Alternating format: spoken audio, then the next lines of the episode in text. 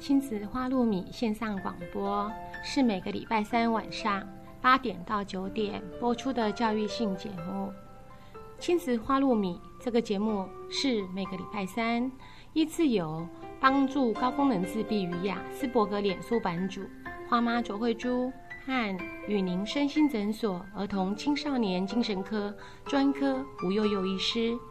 还有国中特教老师曲俊芳老师。以及王义中心理治疗所的王义中临床心理师联合主持。这个节目是从家长、医师、特殊教育老师、心理师的角度来探讨就医、就学、就养、就业的教育性节目。欢迎您的收听，也欢迎您持续加入我们脸书粉丝页的讨论哦。各位听众朋友，大家晚安！欢迎大家再度来到亲子花露米的节目。那我们今天非常呃特别的邀请到来自华东地区玉里附近医院的呃那个查理大跟佩影两位。那他们两位是夫妻档的物理治疗师。那我先请两位跟大家呃打个招呼。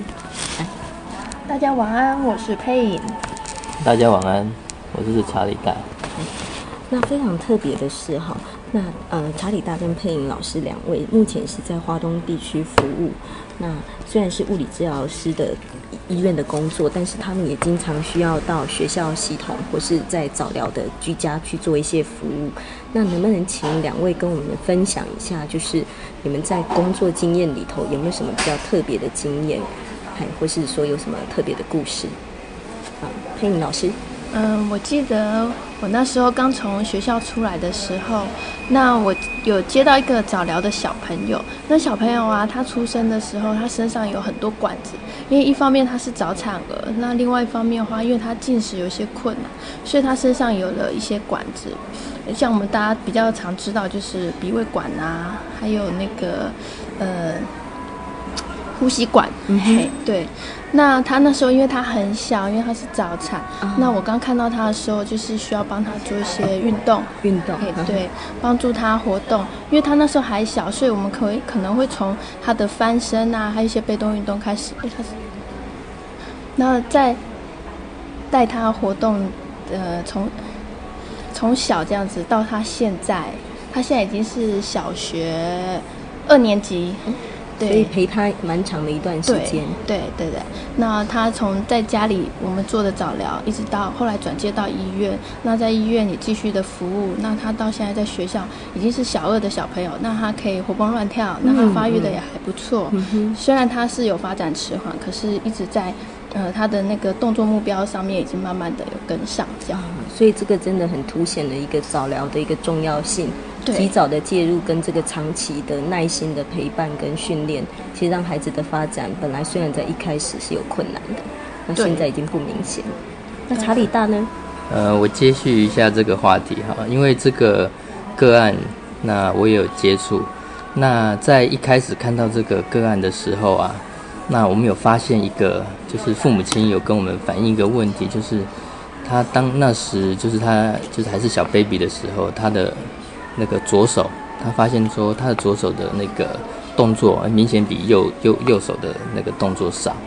那那时候我们看，那那时候就是呃社工还有物理治疗师就我，然后一起去参与这样的活动。那那时候就发现说，哎，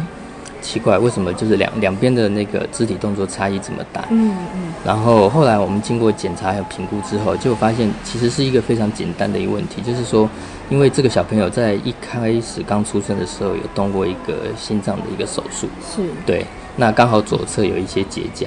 那这时候我们就很简单的就是教妈妈说，哦，原来他是因为这个结痂的关系，因为小 baby 不会讲话嘛，那他是因为这个结痂的关系，然后让他手的左手的那个运动的方面，就肢体动作变得比较少。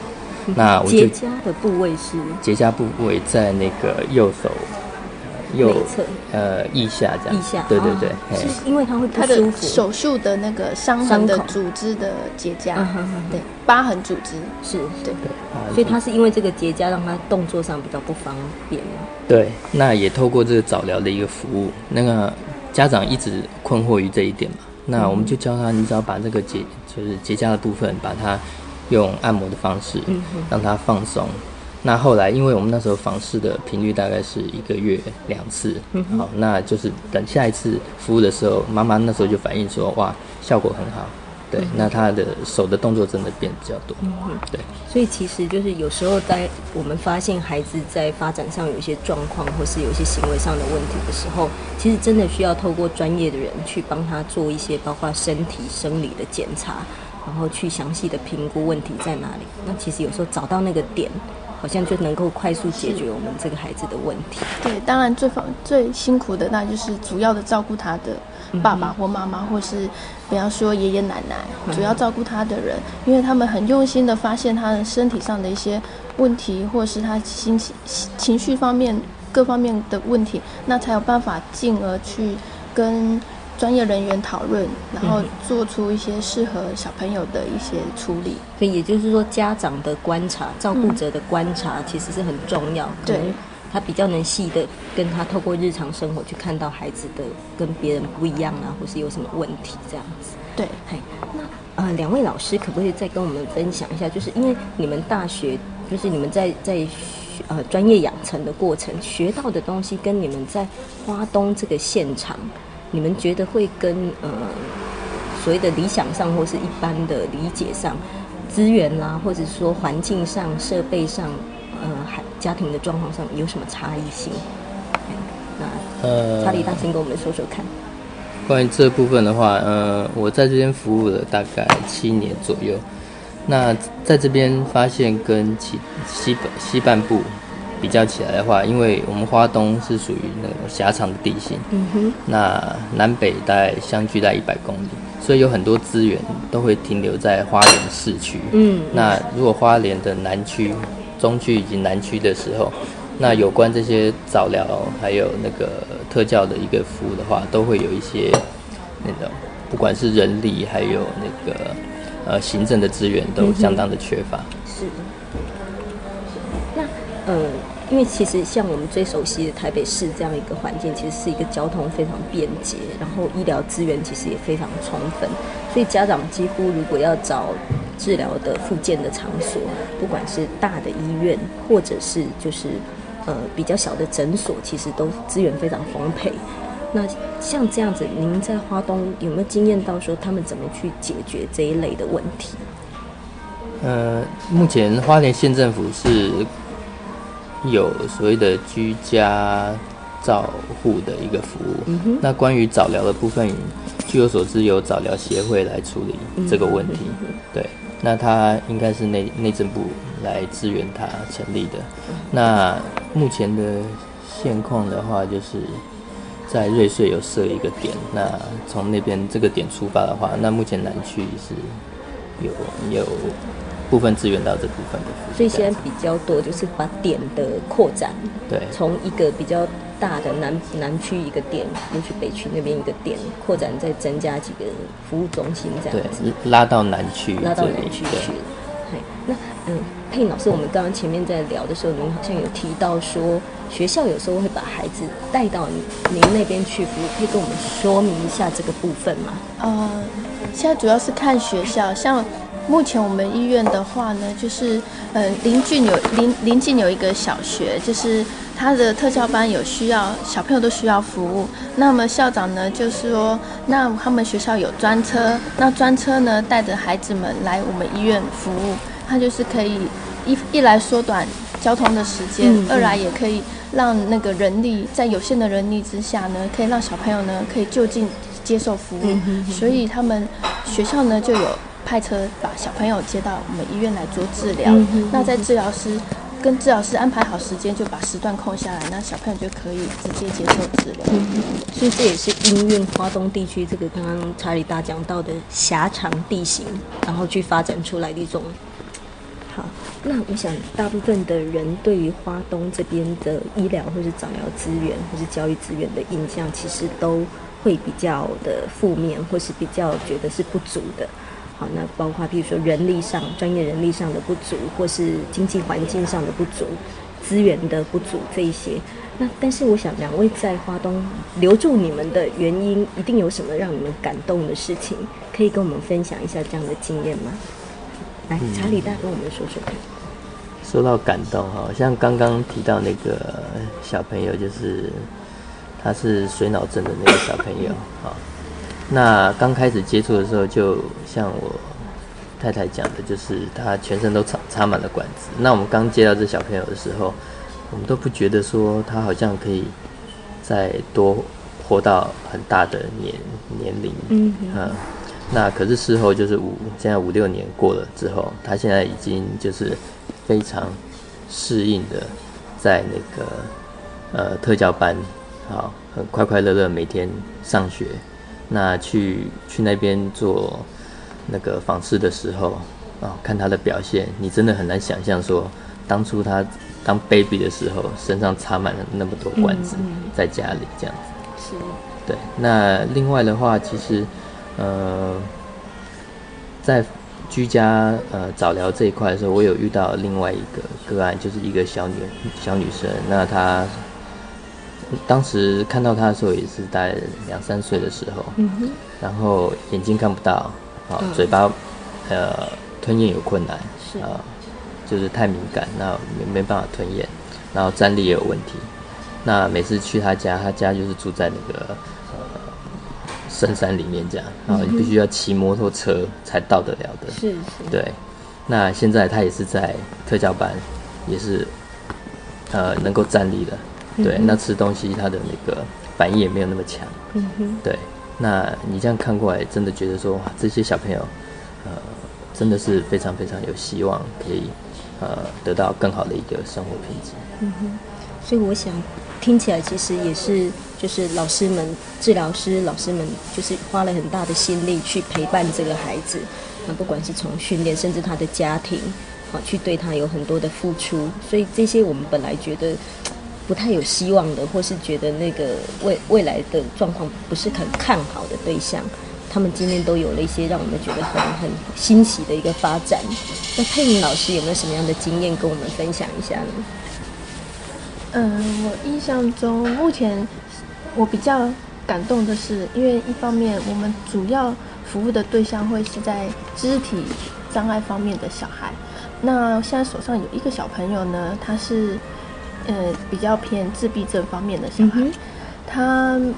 一开始我接到他的时候呢，他是不太愿意动，嗯，那他对周遭的环境是不感兴趣的。那他。语言上的交流，各方面都选择他都在自己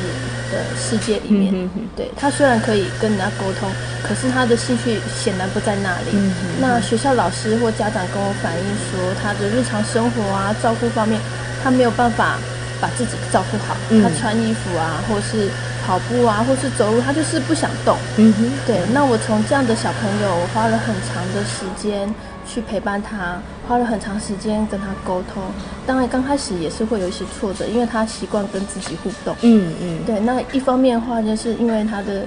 他的生长背景呢，了解之后就发现他的爸爸妈妈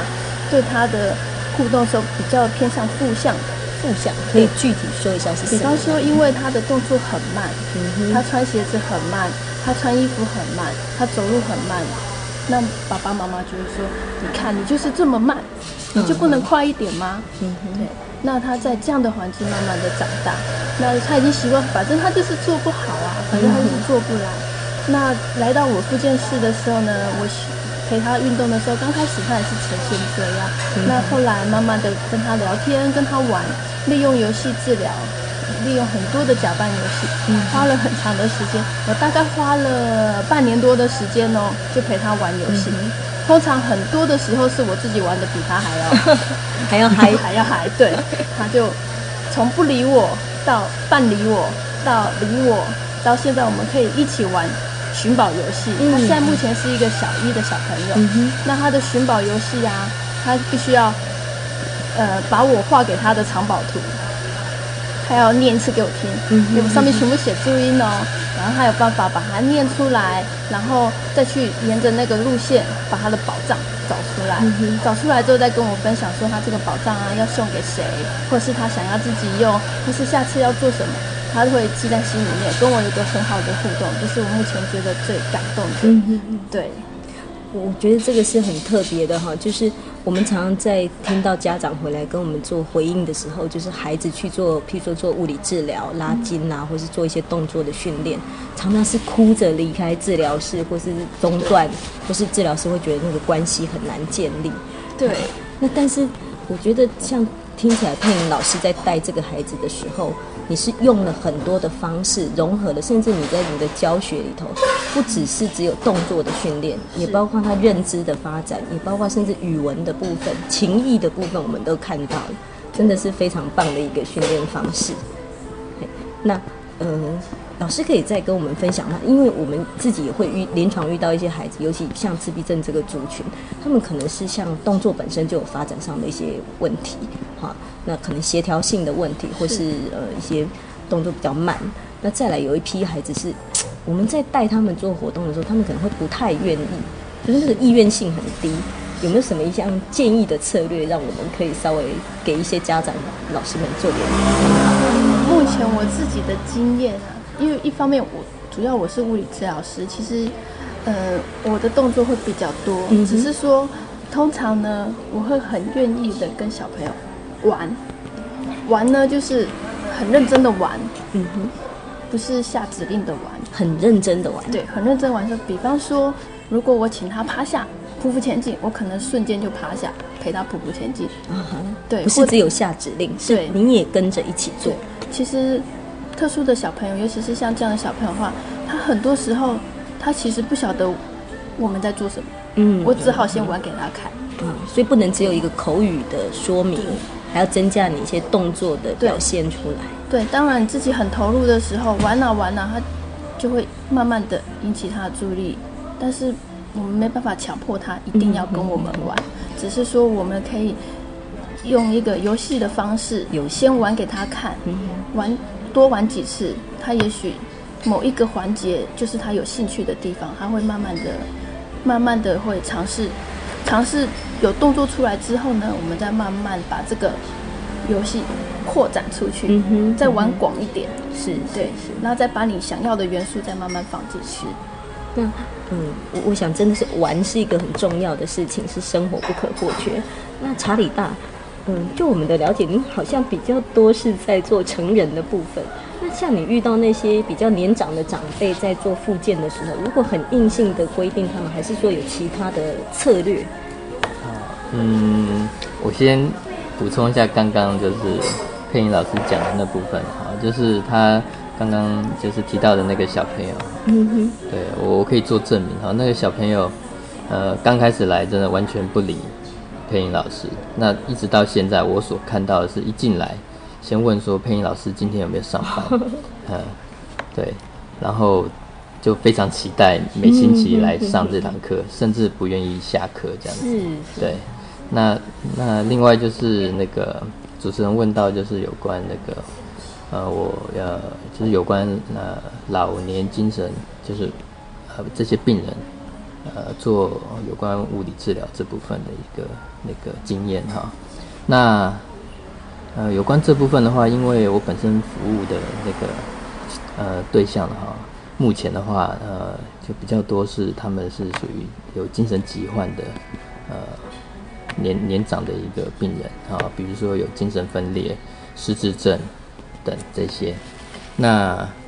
关于他们的一些服务哈，我想呃最重要的还是要也是要跟就是佩妮老师所提到的，就是陪伴是一个很重要的一个因素。对，当你陪伴他，真心真意的，就是呃倾听他的声音，然后了解他的需求的时候，呃，他一开始可能不会理你，对你做什么他也不会管你，因为他们长久在医院已经机构化了，嗯哼哼所以他们对这些反应是非常非常的慢，慢到你无法想象，慢到你以为他没听到、没看到，那甚至没有话语的表达。但是经过一段时间，那这段时间因人而异，可长可短啊，他会给你反应，就算没有话语，他也会有肢体上的一个善意的回应。那一旦这个治疗性的这种善意的一个治疗性的关系建立起之后，那之后的一个复健的成效就会非常非常的明显，嗯。而且这种复健的成效不仅仅是包括这种肢体上的一个成效，那我觉得是合并的，就是带来的就是他可能是心理上的一个呃积极的参与。嗯对，像我带的一个老人的一个运动团体，呃，一开始也是都都没有反应，到后来现在是呃每天吵着啊要来参加 啊，时间到了就跟护士小姐说，哎，老师。要去哎运动了对，要去运动了。对，那这样的一个回馈，呃，经过努力的经营之后，其实呃是一个很大的一个很感动的一个对一个成效，这样子。那嗯，查理大老师可以跟我们稍微简单说一下，你用了什么方法把这些阿公阿妈的心骗来了？好，呃，就是刚刚提到，除了陪伴之之外，就是要尊重他们，把他们当做真正自己的一个好朋友。嗯哼，对，那你的所这时候你的所作所为，就会因为你这样的想法而改变。你呃你在治疗的时候，你会多了请谢谢，嗯对，做不好的时候会说的。尊重，，对，会对不起，对，那他们经过这样的一个这种呃这种善意的接触之后，对，就会可以感受到我们的一个诚意。嗯，对我我自己有一个经验是在一般的复健诊所里头去做复健。那其实我想，专业人员其实不是说没有这样的心，而是说太大的业务量。啊，比如说病人在里面进进出出，他们必须赶着把这些治疗做完。是可是他做的是治疗，而不是做人的事情了。对所以那个感觉就是你好像进去就是一个被放到机器一关一关过。对然后，可是我想在在配音老师或者在查理大这边，我们看到的是你在服务一个人，所以你跟他是发生关系的。那那个治疗的效果其实会比我们那种很制式的治疗其实是非常不一样的。好，我觉得非常谢谢你们分享这样的一个经验。那下一个阶段呢，我想邀请大家，邀请两位来再继续跟我们分享花东这个地区怎么去吸引到两位这么棒的治疗师。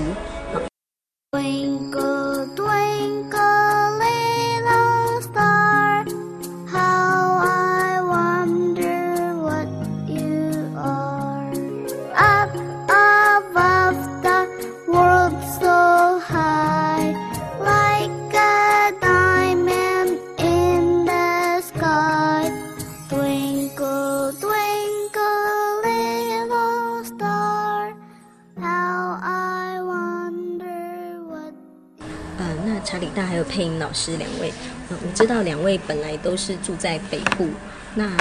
可以跟我们分享一下。那很特别的是，他们现在已经选择在花东定居，而且已经生子，所以几乎是已经成家立业在这个区域。那可以跟我们分享一下，你们为什么会选择在这样的一个环境去定居下来？那男士优先好了。那很多人都说花莲的土很黏啊，我以前不相信啊，来到这里就知道哈、那个土简直是粘土哈、就是你来了就黏住了。对把你抓住在这边。那当然了，最最主要是我喜欢这边的山水、空气，对。那一直到现在，我这边大概七年了，呃，回到台北已经不适应了，嗯然后我也都跟别人讲我是花莲人了，嗯，别人也都相信，可见我在地化的非常非常的成功，成功，的是是是。那佩莹老师呢，会不会不适应？因为花东是没有百货公司可以 shopping 的，比较不容易啦。嘿，哦，这个倒是还好，我跟查理老师一样，都还蛮喜欢花东的空气水。嗯对，那一方面读书的时候就已经在华联了，哦是所以大学毕业后毕业之后就在华华花东工作，也一直就没有回台北。嗯哼对。所以两位现在是正港的花花莲人，人 是是。那嗯，因为我知道说两位现在已经有一两个宝宝嘛，哈、嗯一个是，一个是哥哥，哥哥四岁多，哈哈，那妹妹，妹妹一岁多。那我我其实蛮好奇，是说，那两位自己本身有这样的一个专业背景，那你们在教养孩子上面有没有什么样的特别的方法？爸呃，爸先说。可能跟专业有关哈，就是我们有跟那个，比如说我们的同行就物理治疗师讨论过这些问题，嗯就发现，哎，像治疗师的小朋友啊，像动作发展特别特别快，而且特别的好这样子。嗯那另外的话就是，嗯，我们选择在花东哈，是因为他人家说好山好水，对。那我们希望带给小朋友，就是说他们在呃小呃小时候的一个生长环境啊，希望能够更自然的一个跟大自然学习的这种心态，嗯哎，来互动成长这样子。嗯嗯，老师说的那个动作发展特别好，是你们会把孩子带到治疗室里面加强训练吗？嗯，应该是说，在养成教育方面的话，就是小朋友一旦几个月大的时候，他应该做什么动作的时候，大家心里都有底。嗯，对，是所以当你的小朋友是在发展到那个月数的时候，你就会想说，哎，这个月应该要会什么啦？嗯就会哎顺便诱发一下，诱发一下，诱发一下，他就会了嘛。多训练当然就会，有时候就会时间会稍微快一点，或者是你会特别注意这些事情。所以当然一方面是你们的专业背景对于整个发展婴幼儿的发展的里程碑是非常清楚的，那一方面你们也会去做定期的追踪。对，会去做几个检查好，。去检核说孩子的发展是不是有 follow 到正常的一个速度。是好，那如果比较诶有有比较慢的情形的时候，你们就会去做一些诱发的行为。那有有没有什么样具体的方式是你们在在指导您自己的孩子的时候？比如说，呃，他要在练呃练习翻身的时候，对，那他可能还不太会翻身。其实这时候，哎，我们发现到说，哎，他好像有一个翻身的一个开始的动作，起始的动作。比如说他的肩膀已经开始会向右倾或是向左倾的时候，哎，这时候啊，我们身为治疗师就有这个优势哈，我们就会刻意的对来做一些，比如说拿一些他喜欢的东西，在他的呃侧面，对，那这时候因为他有了这个起始的动作的时候，看到左右两旁有一些他吸引的玩具的时候，他就会哎努力的想要去摸它，哎动它，那这时候、对相对他就会 做出来做出来，对。所以其实也不是那种特训一二三四那样非常知识化，你们哦还是用孩子的兴趣或者吸引他的东西去诱发他这些动作来。那我知道很特别的是，两位的家里好像是没有电视、没有网络。那因为现在资讯这么发达，为什么会选择这样的一个朴素的生活方式？嗯，对，很很多朋友来我们家，对，都会觉得哇，你们家好无聊，哎，什么都没有，没有电视，对，也没有网络，有点不太相信。嗯，对嗯，那我跟各位讲，就是也连电脑都没有哈，对，笔记型电脑都没有哈，智慧型手机 嘛没。嘿那其实这是刻意想要经营一个比较一个朴素的一个环境，对于小朋友而言，因为现在呃有关这方面的一个资讯跟获得是相当的容易，那反而因为在这么容易的一个获得的一个情况之下，我们反而想要刻意去经营，说回到一个比较一个呃过去的一个时代。那透过阅读，透透过聆听音乐，聆听大人的话语，呃，故事等等，那透过我们的身教，呃，那来影响他，而不是呃透过电视或是电脑那种快速的一个资讯，来让他获得一些生活经验。是，我想这个也是目前很很社资讯社会一个很大的问题哈，就是很多家长会让不小心之间就让电视、让电脑成为孩子的保姆，但是怎么样去平衡这样的一个资讯的方式？好，还是说用一个比较自然的方式去教养孩子？其实这个都会是现代的家长要去面对的议题。可是，那可以了解一下，小朋友不会抗议吗？当他看到别人家有这些好玩的东西，那他们不会就是不会觉得想也想要有这样的游戏的方式啊，或是资源？这就爸爸就非常厉害，爸爸非常会跟小朋友周旋呐、哦，对，那他因为他从出生我们家就没有电视嘛，嗯哼哼哼。所以他一直觉得说我们家我们家是没有的，嗯哼哼。所以他也习惯了。嗯，对，那他如果真的很想看卡通的时候呢，他通常就只有在保姆家，嗯对，因为那是不是我们的家嘛，就是他保姆家，保姆家有电视，那可以让他稍微看一下，嗯所以他倒倒是没有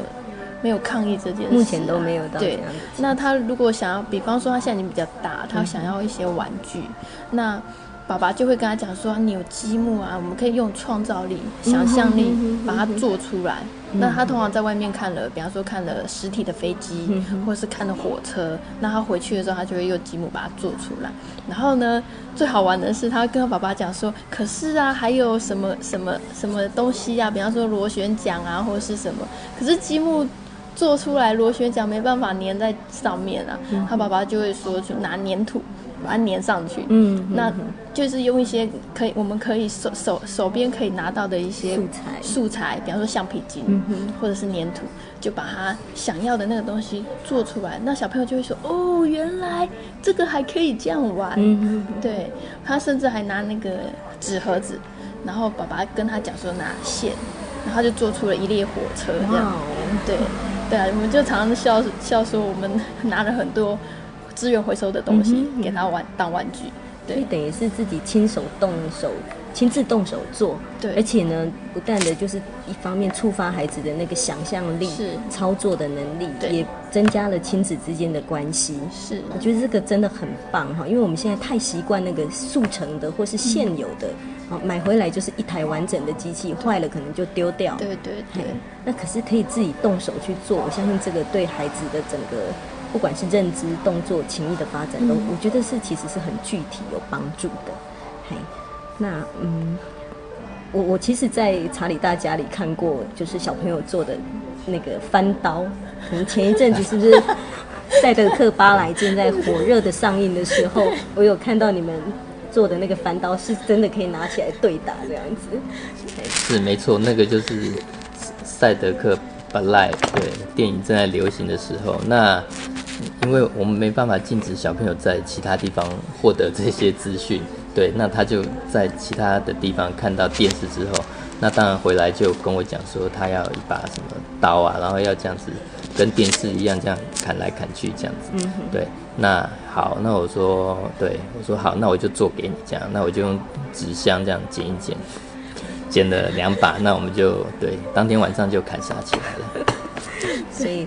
你们听起来有那种很愉快的一些亲子时光。是的，那我想，其实虽然说两位是在华东地区服务，整个也许压力上没有这么大，但是还是都有正常的上下班的一个状况。是那你们怎么样在日常生活或是假日里头去带一些什么样的活动来陪伴孩子？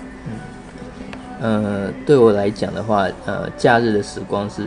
最重要的，因为我有时间可以陪伴自己的小朋友，嗯哼这时候我都不会把它轻易的浪费掉。嗯那有时候想要偷懒的时候，我就会跟我太太讲说，我们不可以偷懒，对，因为他们的时间是不等人的，嗯所以这时候我们就会安排嗯一些活动，但也不尽然都是出去玩啊或什么，当然。呃，就是，但是因为我们刚好是因为居住在华东地方，那外面的嗯自然的一个生态环境非常的多，嗯哼对，那我们会尽量，如果没有计划出远门的话，就带他们去爬爬山，对，那去去海边，对，露营，对对，或是去做一些体验的活动，这样子，嗯对。那不会有那种觉得很累，然后觉得身体不想动，因为觉得上班了五天六天，很很很想好好放松休息嘛。呃，会有，嗯，不过就尽量避免说有这样，就是我跟我太太就彼此的鼓励这样子。不过通常跟小朋友相处的时间，一开始好像就是你可能刚开始去做的时候，好像哦感觉到身体上好像有点累，但是你久了之后，你会发现其实小朋友带给你的是一个正面的一个能量，嗯其实是越动能量获得的越多，那心情越好。是，对，对，而且小朋友还会给你回馈啊，他会跟你分享，然后他每次的体验完之后呢，他会就算是一个很简单的活动，他也会觉得好开心。嗯哼对，那爸爸妈妈，我相信爸爸妈妈的收获会更大。嗯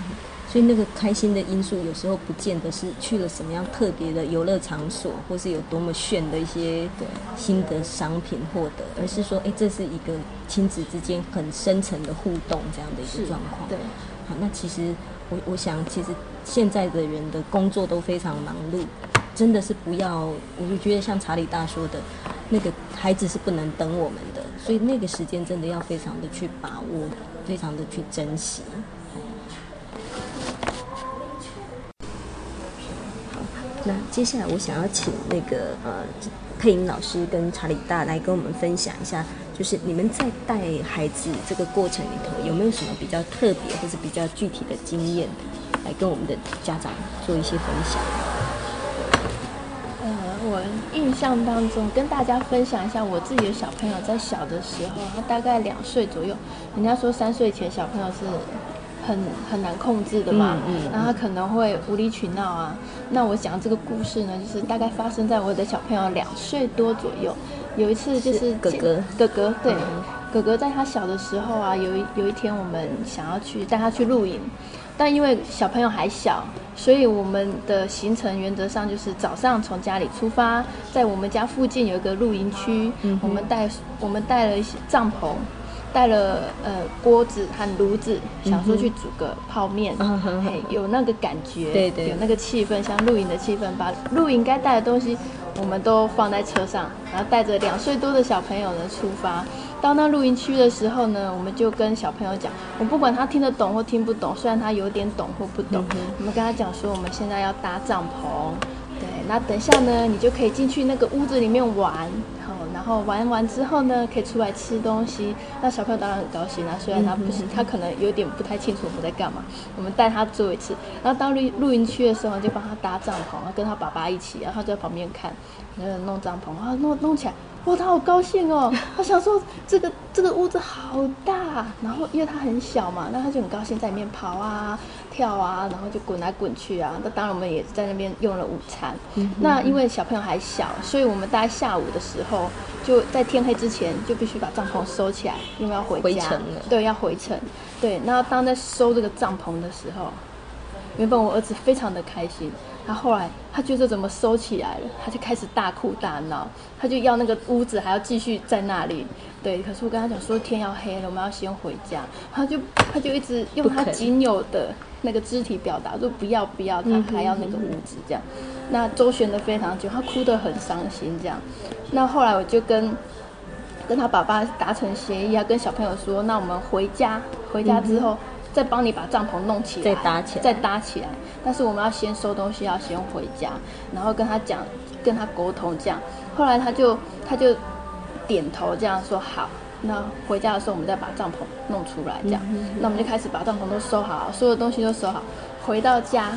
第一件事情就是把帐篷再搭起来，就从同样的事情，我们再做了一次。嗯因为我答应他了，是是是对我答应了小朋友，我一定要做到这件事情。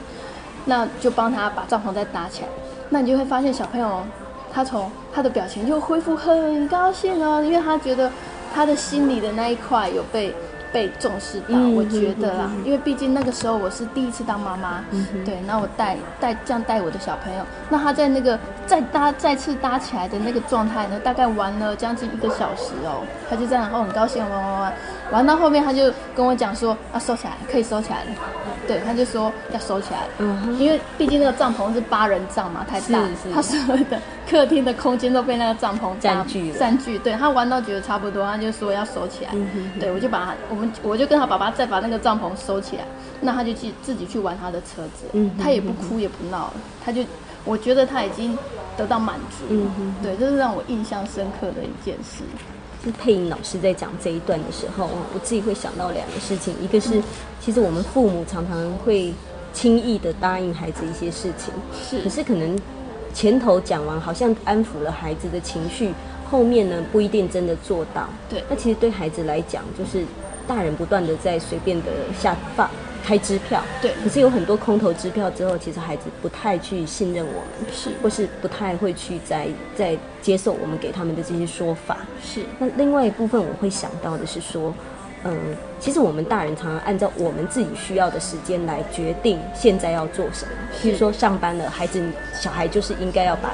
呃早早上刷牙洗脸的事情做完，我要赶快送你去保姆那里。对呃下班了，晚上了，我要工我要休息了，你也要跟着休息。可是我们忽略掉孩子的心理上那个时间，就像刚刚佩颖老师讲的那个部分，是结束了，大家要回家了，可是孩子的心还没有结束，对他还想延续。对但是如果我们就突然把它打断，那其实对孩子来讲，他有很多的情绪是没有被被完成、没有被处理的。所以我觉得爸爸妈妈做了很棒的事情，是你让他回家再把这个东西延续下去，然后他自己有一个满足之后，他会去哎有一个节制的收尾。对。好，真的很棒的一个经验，也也让我们学习很多。那爸爸要不要分享一些您的经验？呃，刚刚就主持人提到的哈，就是有关小朋友，其实他们是需要被等待，对，那他等待的时间，呃，是我们无法想象的哈。那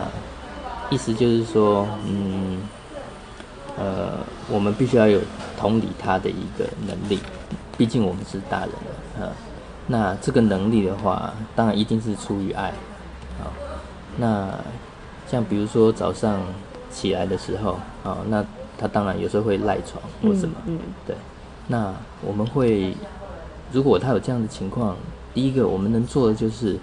我们前一天就不要这么晚睡嘛，嗯，对，呃，那当然，那如果就是他还是没办法起来的话，那有可能他有可能生病了，嗯哼，对他不是不愿意起来，对他可能，所以这时候小朋友的心思是非常非常细腻的，对，有时候细腻到你无法想象，嗯对，所以呃，我们必须就是要很小心的对待他。那当然就是刚刚主持人提到，就是我们也不能乱开所谓的空头支票，对我们必须要有能力去判断小朋友这时候呃呃他心里所想的什么事情，这样，然后我们做适时的一个回应，这样。那在这段时间，人家就说了，小朋友哈。有只有分两种，就是别人的小朋友跟自己的小朋友。那这时候我要讲一些，就是哎说不定我们这样的带带领的方式哈，会有一些成效。嗯哼，像前一阵子我们去那个爱河，好台呃高雄，高雄爱河对，那我们去搭那个爱河的那个爱之船这样子，那那他现在有一个习惯哈，就是我大的这个小朋友有一个习惯，他就是习惯性观察，好也不会讲，他就会先观察看看这个我们搭船的时候，他就也都没讲什么啊，就看着看着船，看着外面，看看着那个驾驶员这样子，嗯哼好，那也没什么反应啊，当然也是很高兴啦，但是就还好这样。那后来回到家之后呢，诶，没多久，过了几天，一个晚上，诶，突然就看到他自己用用他自己平常熟悉的那个乐高的积木，是诶，就做了一个船啊，跑过来就找爸爸妈妈，他说：“你看这什么？”就我们一看，哇，一看就知道那个样子跟爱之船一模一样，这哇样子。哦，对，所以呃或许就是呃，我们平常的一个，有可能是我们平常的一个带领的方式吧，他可能多了比较多的一个观察的能力。那另外，像今天早上我们刚好去东河音乐馆去玩一些音乐的体验活动，那这边的话就是对啊，也就称赞一下自己的小朋友，就是刚好里面呢有一个一个判断一个呃音乐的一个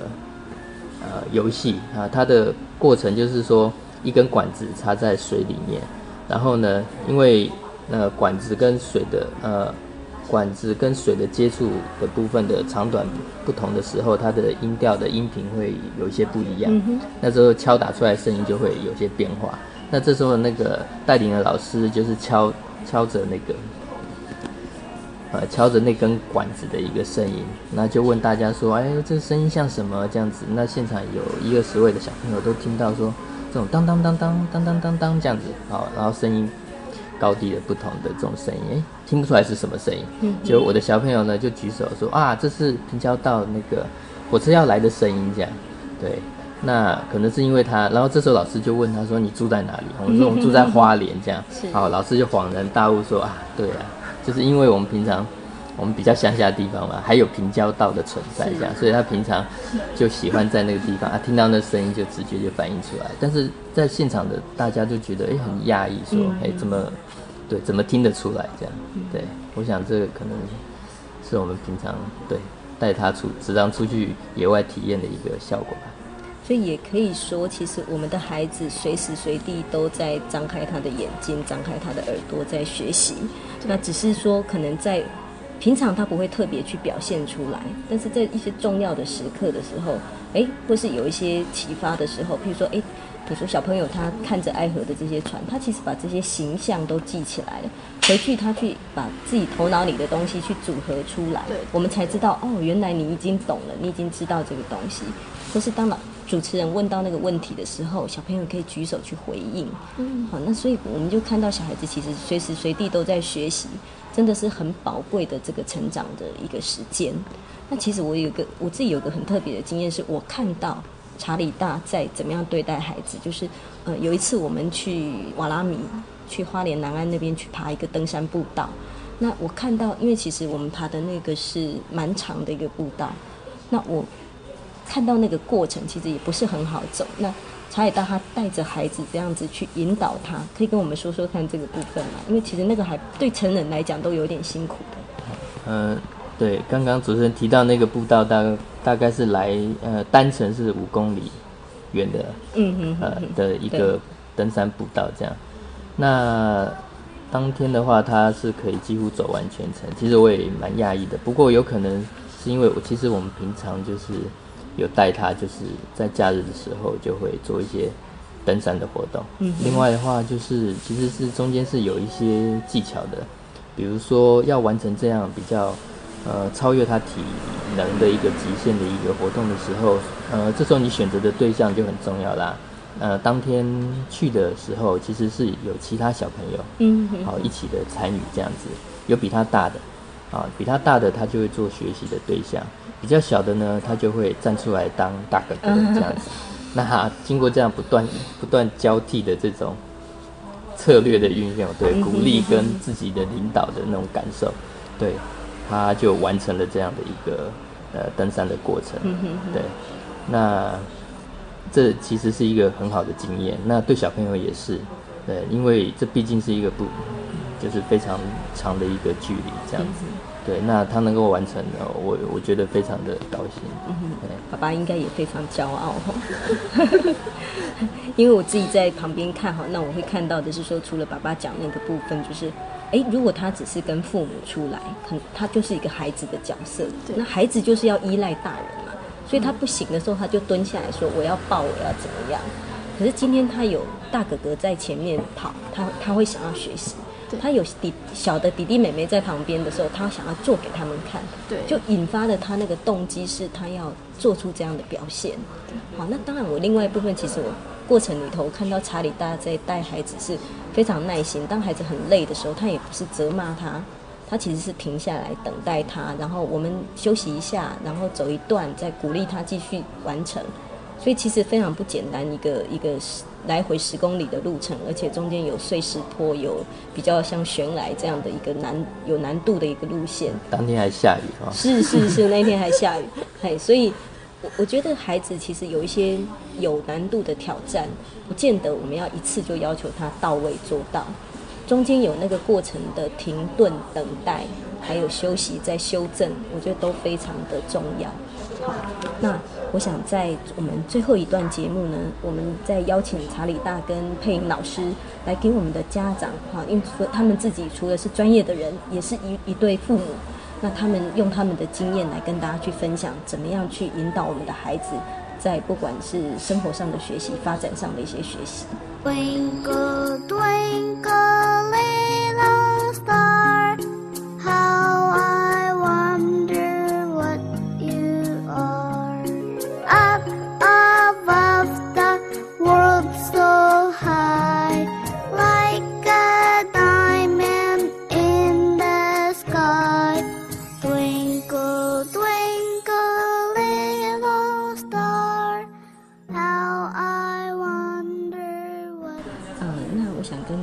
还有查理大再了解一下哈，就是我们孩子的气质上其实有时候都不太一样。那像您的第一个孩子是男宝宝，对好，那现在第二哥哥现在是妹妹也出生了，对。那在两位夫妻在教养这个两个不同孩子的过程里头，有没有什么不一样的感受？嗯，爸爸先说好了，查理大，嘿，因为我们第二个小孩是女孩子嘛，哈、嗯那大的是男孩子。那有了女孩子之后，就觉得说，嗯，他真的是爸爸前世的情人这样子，对。妈妈要吃醋了，对，那觉得哎，这两个小朋友，本来我们预期说应该就是应该个性上基本的个性会差不多，嗯那到目前为止的话，这样目前的感受是觉得哇，真的是不一样。他出生的气质天生就是不一样。美眉就是呃，就是比较爱撒娇，对，那不管是动作跟那个表达的方式，都真的是比较女性化。嗯哼哼，对，那有时候。呃，我我在教养上有时候对他都是好像真的比较宽容一些，会投降，对，我会比较容易投降。对，那对了，那这时候就要靠妈妈的那个帮忙，这样子。嗯哼，那妈妈的感受呢？嗯，其实这两个小朋友啊，妹妹的话，就是因为她比较小嘛，嗯哼，所以她就会比较娇一点。嗯然后他如果生气的时候啊，他好像要拿这个东西就非拿到不可，要不然他会哭的好像被被人家欺负一样对不。对对。那哥哥的话，他从小就大概比较比较，嗯，应该说憨直哦。嗯哼，对你跟他，你教他这样，他就这样；你跟他讲不行的，他就他就守这个规则，对，他就守这个。妹妹的话呢，原则上我们的教养还是一致，只是说妹妹会这样，嗯嗯嗯这样别跟你扭一下，撸一下撸一下，撸一下，他才接受这样。嗯哼对。那哥哥跟妹妹互动的过程，有没有什么比较特别的经验可以跟大家分享看看？呃，有一次啊，哈，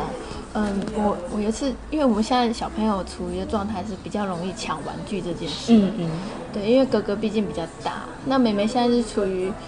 只要看到哥哥拿什么东西，她就会想要学他，嗯她也想要学他的动作。那当然，目标就会一致，她就想要他拿他正在拿的东西这样。嗯哼那有时候就会吵架啊，哦，会抢啊。那一开始的时候，我会跟他说：“哥哥，你比较大，你让给妹妹先玩。”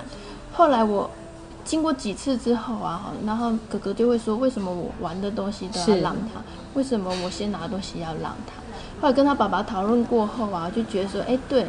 我们为什么让小的有这种特权？嗯，可以，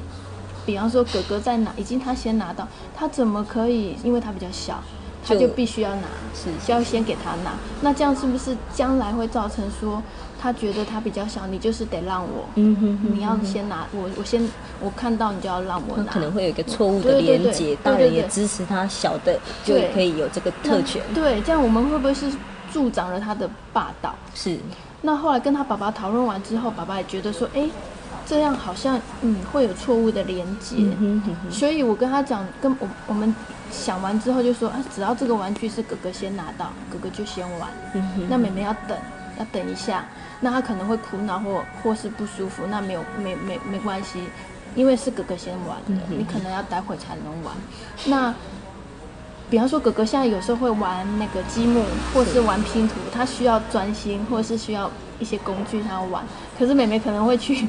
捣乱，捣乱 对对对，他可能会把他给他的作品给毁了。那我们现在有想到一个很好的方式是，哎，其实爸爸妈妈也可以试看看说，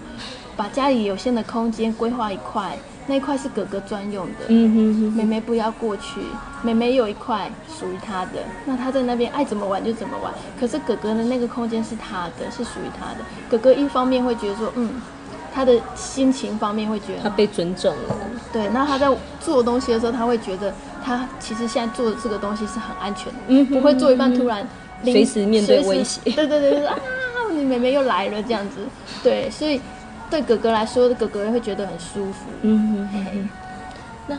嗯。像在这个过程，哥哥跟妹妹如果冲突的时候，他们会会有什么样的互动的状况？这就是我说为什么他们两个个性不一样的地方。比方说，如果妹妹闹他，哥哥顶多会一直大叫：“妈妈，妈妈，妹妹来了，妹妹来了。”可是如果是如果是妹妹的话，她会不动声色哦，她不会叫，她会直接把哥哥打下去。对，所以他会先出手，哥哥会先叫，但是他不会动手，可是妹妹会出手，就直接掰下去这样。所以哥哥反而比较不知道怎么面对这种 这种威胁或是冲突的状况。对，所以我们在当他叫的时候，就要赶快赶快去处理，对，要不然再再下一步，可能妹妹就要出手打人家了。对，那当初像妹妹如果用哭闹的方式来要求哥哥让步的时候，那哥哥会不会怎么样去跟他解决这个问题？我没有办法想到一个方法，因为我说哥哥你比较大，你很比较聪明啊，妹妹还小，你先假装拿一个你不想要的玩具，那因为他是想要拿你手上，你就去拿一个你现在其实不想玩的，那但是你先去拿它，然后妹妹看到之后，她就会想要拿你手上，那其实是你不想玩，你赶快给她，那再去拿你自己想要的，所以就有点移花接木对对对对，用拐的方式，然后转移她的注意对力。，那试了一两次，哥哥说，哦，这个不错，这个好，对。好，所以这是他们兄妹的互动之道，这样子。对那其实今天还蛮谢谢两位给我们的一些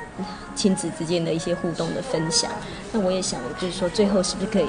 可以在节目最后请两位分享一下，就是说家里如果有孩子哈，当然不管是不是一些特殊的孩子，或是我们一般的亲子之间，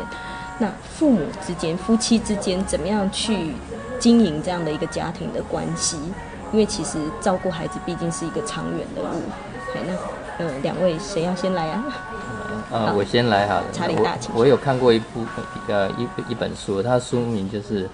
呃我们要做一个哈看得远的一个父母这样子。看得远。对，要看得远。那这个我觉得它的意涵就是说，呃，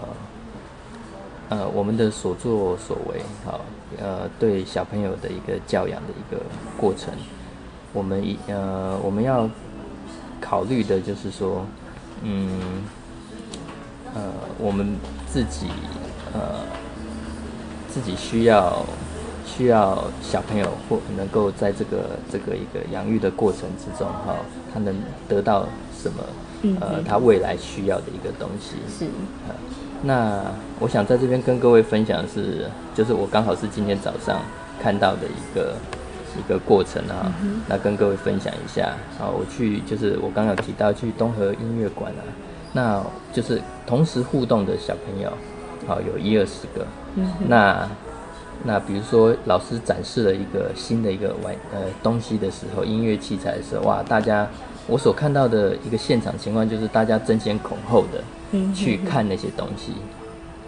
那我我我看到的，并我觉得当时需要的更重要的是，不一定是当时获得的知识，也也就是说，看的那样那样东西并不是很重要，而是在旁的大人应该去教导小朋友如何是呃按照顺序先后安静的去去领会老师所要带给我们的知识。是，对，那可是我在现场所看到的是，呃，父母亲就是争先恐后的去、去去去看那些东西。那很多小朋友比较矮的啊，什么就落在后面。那这边顺便带到，就是其实如果每一个家长能够好好的照顾好自己的小朋友的时候，其实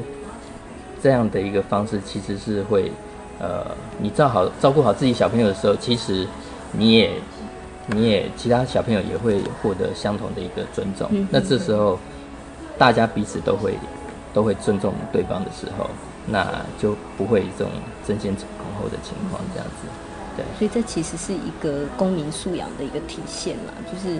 成人这些孩子的作为行为，其实是我们大人引导的，或是我们大人在教养的过程慢慢去去形塑出来的一个状况。那如果今天我们彼此不是这样的去尊重，而是强调竞争掠夺，那我们的孩子可能学会的也是类似的模式在运作。对我今天在那边感受的就是，我的小朋友还没有进入呃所谓的国民义务教育的一个程度。那可是我今天就感受到，就是那种竞争的压力，因为那边的小朋友显然就是比我们大，然后有的已经会弹钢琴了，有的会吹笛子了。我就隐隐约约感到感受到未来的压力，未来的竞争的。在那边等着我们，那所以今天的一个就是我今天上午的一个经验，呃，我我我会继续好好想一想，说我未来要带给我的小朋友，呃，什么东西？那如何去去跟他一起来面对这个未来哎未来不可承受的压力，这样子是，对对是，我想这是很重要的议题。好，那佩颖老师呢？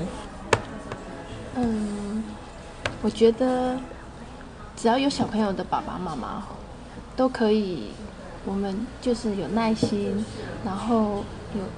真诚的很关心我们自己的小孩，或是你周遭所有比我们小的小小朋友，我相信大家用一个像把他们当成一个小大人一样，像跟他们交朋友的方式，去带给他你想要带给他的观念，或者是说带给他的一些教养。我相信小朋友他们的领悟力是很强的，那他们的心思也是很细腻的。那他们知道说原来什么是好的，什么是不好的。那借由我们这样一步一步带他，那小朋友一定会慢慢的表现越来越好。嗯哼，今天再度谢谢呃查理大跟配音老师带给我们来自华东的一个经验，来自一个父母的一个经验，非常感谢大家的收听，大家晚安。亲子花露米线上广播是每个礼拜三晚上八点到九点播出的教育性节目。亲子花露米这个节目是每个礼拜三依次由帮助高功能自闭与雅斯伯格脸书版主花妈卓慧珠和与您身心诊所儿童青少年精神科专科吴幼幼医师，还有国中特教老师曲俊芳老师，以及王义中心理治疗所的王义中临床心理师联合主持。这个节目是从家长、医师、特殊教育老师、心理师的角度来探讨就医、就学、就养、就业的教育性节目。欢迎您的收听，也欢迎您持续加入我们脸书粉丝页的讨论哦。